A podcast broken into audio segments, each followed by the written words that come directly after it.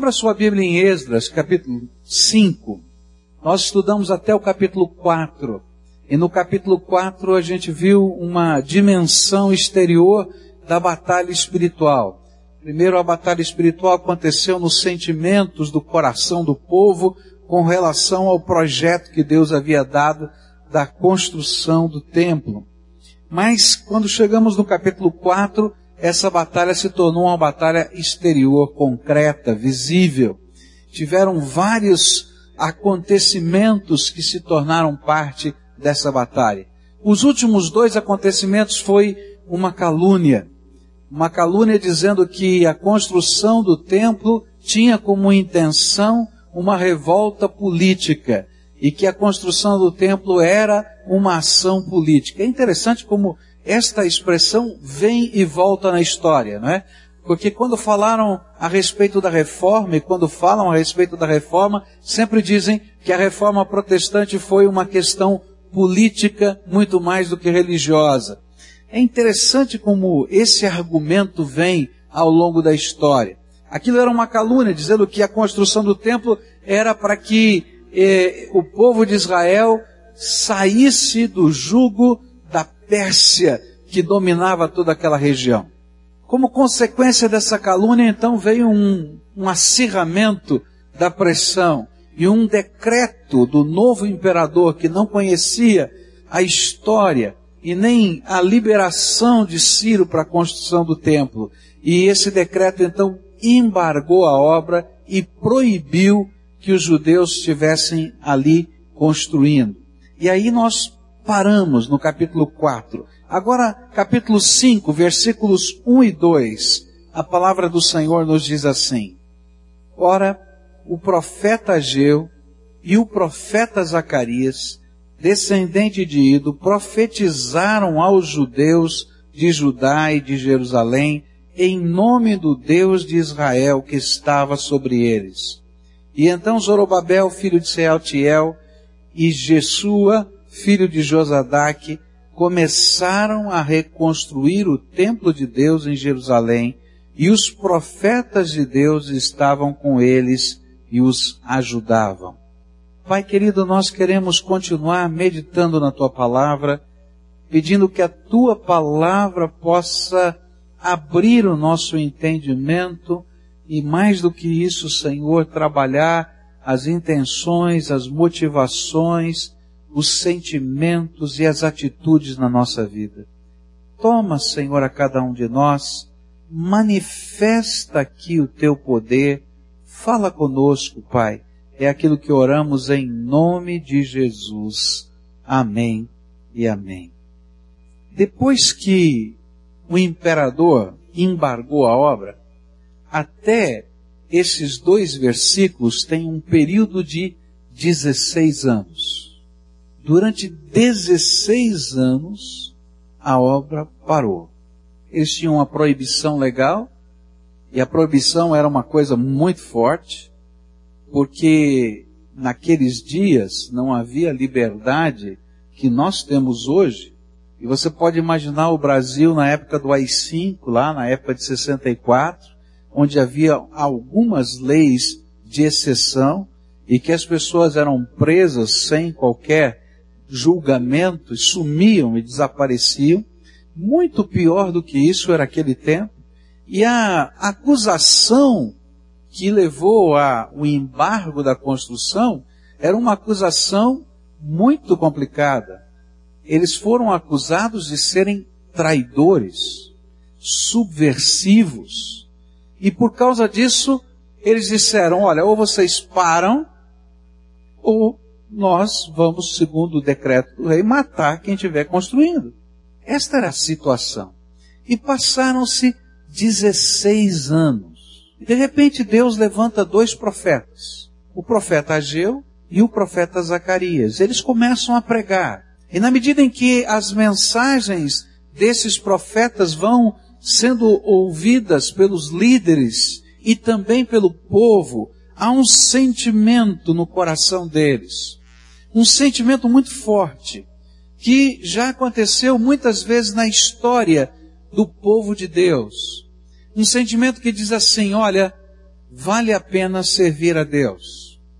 Vale a pena servir a Deus antes de servir a qualquer pessoa. Mesmo que isso custe a nossa própria vida. E por causa destas mensagens, eles se levantaram e mesmo o imperador não tendo levantado aquele embargo, eles começaram a obra. Você pode imaginar o que significou começar a obra? Naquele contexto, naqueles dias? Eu comparo um pouquinho aquilo que eles viveram com a experiência de alguns irmãos nossos na China. Na China existe uma quantidade imensa de servos do Senhor Jesus que são proibidos de se reunirem, que são proibidos de se transformarem em igreja, que são proibidos de construírem um templo, são proibidos até de fazerem reuniões nas suas casas. Mas aqueles crentes no Senhor Jesus não se preocupam com isso, e eles se reúnem nas suas casas, às vezes 20, 30 pessoas, adoram a Deus, pregam o Evangelho, fazem tudo aquilo que é proibido pela lei, anunciando a mensagem de salvação a outras pessoas. E sabe que hora que eles fazem os seus batismos? No meio da madrugada e geralmente no inverno. Porque aí os policiais não querem sair de casa no meio da noite. E aí eles abrem um buraco nos lagos, no gelo que cobre os lagos, e batizam naquela água gelada. Você quer ser batizado lá na China? Não é? Mas aquele povo vai com alegria, porque eles são servos do Senhor Jesus. Mas o que que provoca no coração de um povo o sentimento de que vale a pena servir a Deus acima de qualquer coisa? Qual era a mensagem desses profetas? O que que eles falaram? E a Bíblia nos permite saber isso. E lá no livro de Ageu, capítulo 1, a gente vai encontrar uma das mensagens que levou o povo a voltar a construir. Diz assim a palavra do Senhor. No primeiro dia do sexto mês do segundo ano do reinado de Dario, a palavra do Senhor veio por meio do profeta Ageu ao governador de Judá, Zorobabel, filho de Sealtiel, e ao sumo sacerdote Josué, filho de Josadaque, dizendo, Assim diz o Senhor dos exércitos, este povo afirma, ainda não chegou o tempo de reconstruir a casa do Senhor. Por isso a palavra do Senhor veio novamente por meio do profeta Ageu. Acaso é tempo de vocês morarem em casas de fino acabamento, enquanto a minha casa continua destruída? Agora assim diz o Senhor dos Exércitos. Vejam aonde os seus caminhos os levaram. Vocês têm plantado muito e colhido pouco. Vocês comem, mas não se fartam. Bebem, mas não se satisfazem. Vestem-se, mas não se aquecem. Aquele que recebe salário, recebe-o para colocá-lo numa bolsa furada. E assim diz o Senhor dos Exércitos, vejam aonde os seus caminhos os levaram, e subam o monte para trazer madeira, construam o templo, para que eu me alegre e nele seja glorificado, diz o Senhor. Vocês esperavam muito, mas eis que veio pouco. E o que vocês trouxeram para casa, eu dissipei com um sopro. E por que eu fiz? Pergunta o Senhor dos exércitos. Por causa do meu templo, que ainda está destruído, enquanto cada um de vocês se ocupa com a sua própria casa. Por isso, por causa de vocês, o céu reteve o orvalho e a terra deixou de dar o seu fruto. Nos campos e nos montes provoquei uma seca que atingiu o trigo, o vinho, o azeite e tudo mais que a terra produz, e também os homens e o gado. O trabalho das mãos de vocês foi prejudicado. Zorobabel, filho de Sealtiel, o sumo sacerdote Josué, filho de Josadaque, e todo o restante do povo, obedeceram à voz do Senhor, o seu Deus, por causa das palavras do profeta Ageu, a quem o Senhor seu Deus enviara. E o povo temeu o Senhor. Que mensagem como essa mensagem poderia ser resumida numa frase. Que Ageu disse foi o seguinte: durante 16 anos, vocês que são o povo de Deus, decidiram obedecer e temer mais o rei do que a Deus. A mensagem foi: olha, vocês se desculpam usando um chavão, um chavão que está na boca do povo. O tempo de construir ainda não chegou. E vocês se acomodaram e passaram a construir o reino individual de cada um de vocês. Mas vejam, onde o medo, a desculpa, a acomodação e o interesse próprio os levaram. E aí então Ageu começa a fazer um diagnóstico da vida daquele povo, da sociedade daquele povo, dos contextos em que eles estavam vivendo. No verso 6 ele diz assim: Olha, veio sobre vocês uma crise financeira. E vocês estão tentando resolver essa crise financeira há 16 anos. Veio sobre vocês um sentimento de insaciabilidade. E vocês estão tentando resolver ou preencher o vazio do coração, o vazio da alma, fazendo coisas, correndo atrás de coisas, tentando novas coisas e continuam vazios. Veio sobre vocês um sentimento de desamparo. O que está acontecendo? Quem cuida de nós? Quem, quem, quem vai nos ajudar? Veio sobre vocês o sentimento de que vocês possuem uma bolsa furada. Tudo que vocês põem aqui em cima sai por baixo e vocês não conseguem ter absolutamente nada. Sabe por quê? Disse Ageu. Porque até aquilo que vocês têm, quando chega nas suas mãos, Deus dá um sopro, dá uma sopradinha e vai embora. Veio sobre vocês um sentimento de frustração. Vocês tinham uma alta expectativa quando chegaram aqui nessa terra. Vocês sonharam com a terra prometida que lhes era devolvida. Vocês sonharam com o templo. Vocês sonharam com a terra que os seus pais diziam que era aquela que manava leite e mel. E de repente vocês estão vivendo uma vida tão dura, tão complicada e tão difícil que a expectativa virou frustração. E o sopro de Deus, sopro de Deus dissipou o pouco que vocês conseguiram guardar. Sabe por quê? Disse Ageu. Porque vocês perderam a bênção prometida pelo Senhor.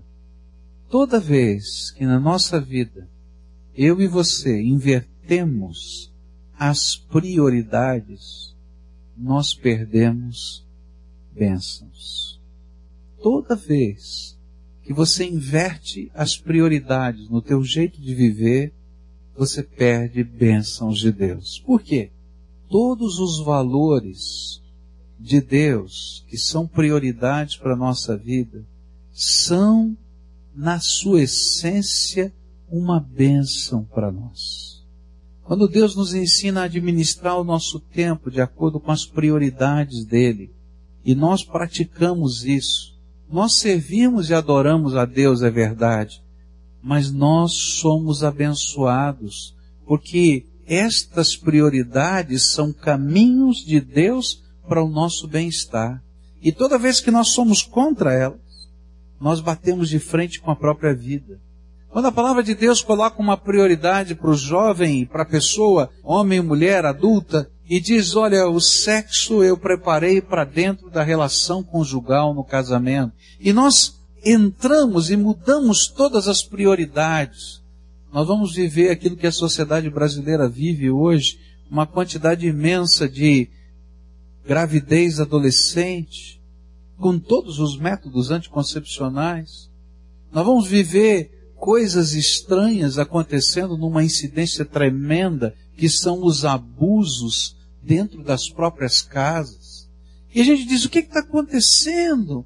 Simplesmente quando um povo, quando uma cidade, quando uma família quando um homem, quando uma mulher inverte as prioridades dadas por Deus, ele sofre. E à medida em que Ageu foi mostrando essa realidade e foi apresentando essa verdade, ele estava dizendo, olha, temam a Deus. Temam a Deus mais do que qualquer outro temor que possa motivar as suas ações no dia a dia da sua vida. Ele estava dizendo, amem a Deus com todas as suas forças, com toda a sua vida. Ou como disse Jesus lá no livro do Apocalipse, naqueles bilhetinhos que ele mandou às sete igrejas da Ásia, ele disse, ser fiel até quando? Até a morte. Ou seja, teu compromisso com o Senhor tem que ser inclusive para o martírio. E aí a consequência é, e dar-te-ei a coroa da vida. O que Ageu começou a dizer para aquele povo é que se a gente não tem um pacto de vida com Deus radical, e se nós não amarmos a Deus de todas as nossas forças, vidas e bens, e se nós não servirmos a Deus com tudo o que nós somos, então nós nos afastamos dele. Ainda que nós estejamos na terra dele, ainda que nós estejamos, tenhamos boas intenções, ainda que nós pratiquemos uma religião, mas nós nos afastamos dele. E quando nós nos afastamos dele, a bênção dele se afasta de nós. A bênção de Deus não é alguma coisa que eu esteja trabalhando. Algumas pessoas imaginam que a bênção é como um ritual mágico. Que se eu souber fazer ou usar os ingredientes certos, eu posso manipular o poder de Deus. E algumas pessoas se aproximam de Deus como outras se aproximam da feitiçaria e não entendem quem é Deus e nem a natureza de Deus. Queridos, Deus é o Senhor dos céus e da terra. E para que nós possamos receber a bênção de Deus, nós precisamos receber Deus na nossa vida. E Jesus ser o Senhor do nosso coração. E o nosso amor e o nosso temor a Ele estar acima de qualquer coisa. A bênção de Deus não é uma coisa separada a bênção de Deus é a presença do Senhor na nossa vida, é o nosso compromisso com Ele. E aí então, queridos, podem ter certeza, podem ter certeza, o Senhor revela a sua glória no meio do seu povo. Mas Ageu estava mexendo num problema seríssimo. Ele estava tocando até onde vai o seu compromisso com o Senhor. Sabe, essa é uma pergunta muito séria. Veja só o que Jesus disse. Mateus 10, 28. Quando ele falou sobre perseguição, ele disse assim: Não tenham medo dos que matam o corpo, mas não podem matar a alma. Antes, tenham medo daquele que pode destruir tanto a alma como o corpo no inferno. A grande questão naquele tempo era a quem vocês vão servir em primeiro lugar? Vocês vão servir ao governo da Pérsia? Vocês vão servir às pressões da sociedade? Vocês vão servir a vocês mesmos? Ou vocês vão servir a Deus? Qual é a opinião mais valiosa para você. Agora, quando a gente olha assim nesse contexto histórico, isso fica tão longe da gente, não é verdade? O que será que aquilo que aconteceu naqueles dias tem como significado e valor para mim e para você? Até onde vai o seu compromisso com Jesus? Até onde vai o seu compromisso com Jesus? Se por causa do seu compromisso com Jesus você tiver que tomar algumas decisões que são radicais, você estaria disposto a tomá-las? Algum tempo atrás, trouxe uma mensagem aqui nessa igreja, uma jovem desta igreja me procurou no final da mensagem e disse, pastor, eu estou vivendo um dilema muito grande. O senhor falou sobre honestidade, o senhor falou sobre postura, o senhor falou sobre compromisso. Trabalho numa determinada empresa, num determinado ramo, onde esse ramo está tão comprometido que se na hora de a gente fechar um negócio, a gente não colocar a participação daquele que assina o documento para fechar o negócio, o negócio não sai. E eu não consigo entrar em nenhum lugar para trabalhar esse meu negócio. E aí eu preciso tomar uma decisão, porque eu sou gerente regional de vendas desse produto no ramo da saúde. E eu tenho metas. Mas é assim que funciona. O que, que eu faço? Na verdade, o que aquela moça estava me dizendo era, o meu compromisso com Jesus, se ele for maior do que o meu compromisso com o meu trabalho, eu vou perder o meu trabalho. O que eu faço? O que, que você faria? Se você tem contas para pagar, você tem uma família para sustentar, já está difícil, a grana está curta, o que é que você faria? Eu vou dizer o que aquela jovem fez. Ela disse: O meu compromisso com Jesus é maior do que o meu trabalho. Ligou para a sua gerência na cidade de São Paulo, na sua direção, e disse: Eu não posso mais ser gerente dessa firma, porque os meus valores não me permitem fazer esse tipo de negociação. Está errado. E eu não posso. Eu creio assim, assim, assim. E a sua direção disse exatamente o que ela esperava. Disse, mas não existe jeito de trabalhar nesse ramo se não for assim. É assim que funciona no Brasil inteiro. Por isso que eu estou aqui colocando o meu cargo à sua disposição, pedindo a minha demissão, porque não tenho como trabalhar assim. E foi interessante porque dois dias depois, aquela empresa voltou a ligar para ela oferecendo uma outra função que não era gerência de vendas, porque dizia assim: alguém que tem esse tipo de honestidade eu quero trabalhando comigo. Mas primeiro ela teve que pagar um preço muito alto, perder o emprego.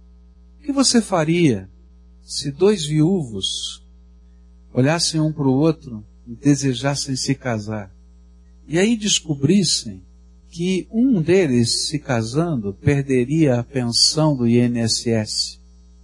Mas a palavra de Deus diz que o casamento é um valor, não um valor institucional e nem um pedaço de papel, é um valor divino, é uma aliança com Deus diante dos homens. Sabe o que muitos crentes têm feito? O vovô e a vovó do outro se juntam e não se casam. E depois eles não entendem por que os seus netos também não se casam. Mas sabe o que é pior? É que as duas pensões não vão dar para nada, porque eles perderam a bênção de Deus. Queridos, existem tantas coisas parecidas com estas daquele tempo, onde a grande pergunta que o profeta faz para a gente é: a quem você teme mais? Você teme mais a falta da grana, você teme mais o emprego, você teme mais o que os outros vão falar de você, você teme mais governo, você teme mais quem? E o conselho do profeta é, será que não está na hora de você começar a temer ao Senhor? A palavra de Deus diz que o temor do Senhor é o quê? Ah, é tão fácil a gente dizer essa palavra, né? O temor do Senhor é o princípio da sabedoria. Você teme mais a Deus do que todas as outras coisas? O que Jesus disse foi, olha, não temam aqueles que podem matar o seu corpo, mas temam aquele que é poderoso o suficiente para, se for preciso, condenar a sua alma à eternidade no inferno. Palavras do Senhor Jesus. A quem você teme mais?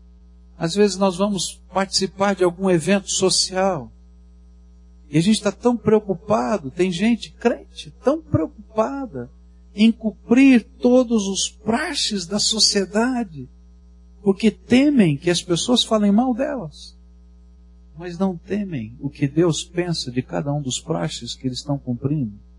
A quem você teme mais? Aquela obra ficou parada 16 anos, porque o temor do Senhor, princípio da sabedoria, havia se afastado do coração do povo de Deus. E toda vez que o temor de Deus se afasta do nosso coração, Deus não pode abençoar a nossa vida, porque a gente acaba fazendo algumas negociações e alguns acordos de paz com as práticas e a vida instituída pelo inimigo. E queridos, não dá para a gente servir a Deus mais ou menos. Eu conversava com um rapaz uma vez e ele dizia exatamente isso. Ele dizia, pastor, mas vocês querem que a gente fique, que a gente se dê completamente. Eu tenho algumas áreas que eu não quero dar para Deus. Alguns anos se passaram, ele me encontrou e disse assim, Perdão, pastor, porque eu falei aquilo para o senhor, porque eu descobri que não dá para a gente viver com Deus só dando uns pedacinhos, ou a gente dá o coração inteiro, não dá nada. Agora, como é que está a tua vida, querido? Você teme a Deus.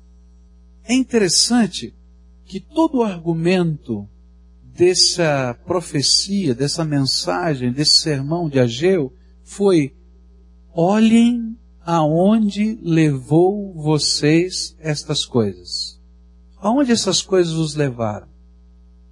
E aí ele começa a mexer na ferida. Vocês pensaram que iam perder os seus bens, porque o imperador, quando ele dizia que você era um inimigo da coroa, ele não somente matava o pai da família, mas ele arrestava todos os bens para a coroa. Então ele disse assim: vocês estavam imaginando que iam perder os seus bens? Mas olha onde levou vocês não temerem a Deus. Vocês estão completamente endividados. Até a cabeça. Tem muita gente que não entende a doutrina do dízimo a doutrina das ofertas alçadas, eu quero dizer para vocês que essa não é uma doutrina de negócio. Eu dou e aí Deus me abençoa. Se eu der mais, eu vou ser mais abençoado. Não é isso não. Mas esse é um princípio da palavra de Deus. E o princípio da palavra de Deus é coloca Deus em primeiro lugar em todas as áreas da tua vida. E aí o que a gente faz? Quando a gente celebra o dízimo, eu estou dizendo, o primeiro item na minha lista de dívidas, o primeiro item do meu orçamento doméstico é separar a décima parte de todas as coisas, porque não me pertence, pertence a Deus. E quando eu coloco este princípio em prática, Deus me faz uma promessa que Ele vai me abençoar. E aí ele abençoa o meu caminhar no dia a dia. Não quer dizer que eu vou ficar rico, mas ele abençoa a maneira como eu gasto dinheiro, ele abençoa com provisões que eu não imaginava, que vão chegar de uma maneira que eu nunca pensei. Ele abençoa. Agora, quando eu não cumpro essa prioridade, eu, eu estou dizendo para Deus, Deus, eu não confio que o Senhor é capaz de me suprir. Eu tenho tanto medo, eu estou tão endividado, eu estou tão enrolado, que se eu fizer isso aí eu vou me perder. Então eu tenho medo do banqueiro, eu tenho medo disso, mas não temo a palavra de Deus nem o Senhor. E sabe o que acontece? A gente vai continuando a vida. Aí chega uma hora, o profeta diz para a gente assim: olhe onde vocês chegaram. E ele diz assim: adiantou? Quanto tempo faz você está tentando viver desse jeito e não funciona? E aí o profeta diz: temam a Deus. Coloca o Senhor em primeiro lugar. Em todas as áreas da vida. E se tiver que pagar um preço, como aquela moça no emprego. Quando a gente coloca o Senhor em primeiro lugar, ainda que a gente passe por lutas, e a gente vai continuar estudando esse texto, você vai ver que algumas lutas chegaram, alguns problemas vieram, algumas pressões aconteceram. Chega o oficial do rei e diz assim, eu quero saber o nome de todo mundo que está aí com a mão na massa. E ele começa a sair anotando o nome de cada pessoa e eles continuam trabalhando. Não foi fácil. Com certeza deu um frio no estômago naquela hora. Mas vocês vão ver no final do capítulo 5 o que que Deus faz. E como Deus intervém a favor, do, a favor dos seus servos. E coisas extraordinárias vão acontecendo. Porque nós saímos da dinâmica humana e natural e entramos na dinâmica do Todo-Poderoso Senhor dos céus e da terra. A quem você teme? A quem você teme? É disso que a palavra de Deus está falando. A quem você teme? Queria clamar a Deus pela sua vida. Queria que Deus estivesse trabalhando com você, porque eu sei que essa não é uma mensagem fácil. Porque com certeza as coisas que amarram você são coisas que você teme. Alguns de nós, por exemplo, não tomamos decisões radicais que Deus pede de nós, porque nós tememos não ser felizes. Agora olha onde você está indo, querido, que você não vai ser feliz sem a bênção de Deus. Nós tememos perder só que a gente não entende que não tem jeito de ganhar sem a bênção de Deus. E mais que pareça que ganhamos, vai sair pelo ladrão, vai sair pelo fundo do saco, que sem a bênção de Deus nada tem permanência. Queria convidar você a tomar uma decisão muito séria. A decisão é a mesma que Ageu pediu naquele tempo. E o bonito da história é que ela termina exatamente assim e o povo temeu ao Senhor. Nós temos vivido um crescimento evangélico tão grande nesse país. A fome e a sede da palavra de Deus é grande. Mas a gente está vivendo uma crise de integridade. Onde pastores caem, onde líderes das igrejas caem. Sabe o que é que está faltando? temor do Senhor. Temor do Senhor. A gente é capaz de temer tantas coisas, queridos, mas não teme a Deus. E às vezes Satanás coloca uma, um sentimento tão estranho dentro da gente. Deus é amor. Ele é amor. Deus é graça. Ele é graça. Graça abundante. mas ele não brinca com o pecado, porque ele é santo. Ele não consegue, não consegue, não consegue ter comunhão com o pecado. O que está errado, está errado, queridos. Não tem meio errado. Então hoje eu queria orar com você uma oração de confissão, uma oração de entrega, uma oração de conserto. Não é uma oração fácil. Não é. Porque você tem medo das consequências. Mas o desafio do Espírito Santo para você hoje é tema a Deus. Queria convidar aquelas pessoas a quem o Espírito Santo está chamando para fazer esse tipo de entrega, esse tipo de conserto, pedindo coragem e ousadia para que as mudanças de fato aconteçam. E Deus quer falar com você. Se o Espírito Santo estiver falando ao seu coração e você quiser hoje dizer, Senhor, nesse assunto da minha vida, eu quero temer mais ao Senhor, do que a qualquer outra pessoa para colocar a minha vida em ordem segundo a tua vontade. Estou morrendo de medo, mas eu quero viver isso. Senhor, me ajuda. Eu quero nesse assunto temer mais ao Senhor do que eu temo qualquer outra coisa. Me ajuda, Senhor. Eu tenho medo. Me ajuda, Senhor. Me ajuda, Senhor. Mas eu quero te dizer que tu és o primeiro na minha vida. Quero que o Senhor me ajude a fazer disso uma verdade nesta área da minha vida também. Por inteiro, Senhor. Por inteiro. Por inteiro. Por inteiro. É que o Espírito Santo está falando com você?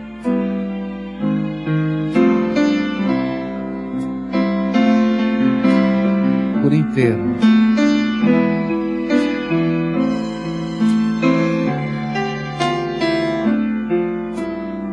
O argumento do profeta é: olha onde, olha onde essas coisas têm levado você.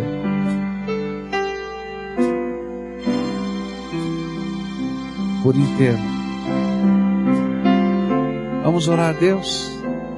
Primeira oração é tua, querido. Você tem que dizer para Deus o que, que você está colocando na mão dele. Qual a coragem que você está pedindo para o Senhor. E que você teme a Deus.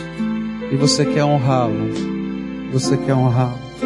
Você vai dizer: Jesus, me ajuda. Eu quero que o Senhor vá comigo resolver esse problema. Eu sei que vai haver perda, que vai haver mudança. Mas eu temo, Senhor, eu quero.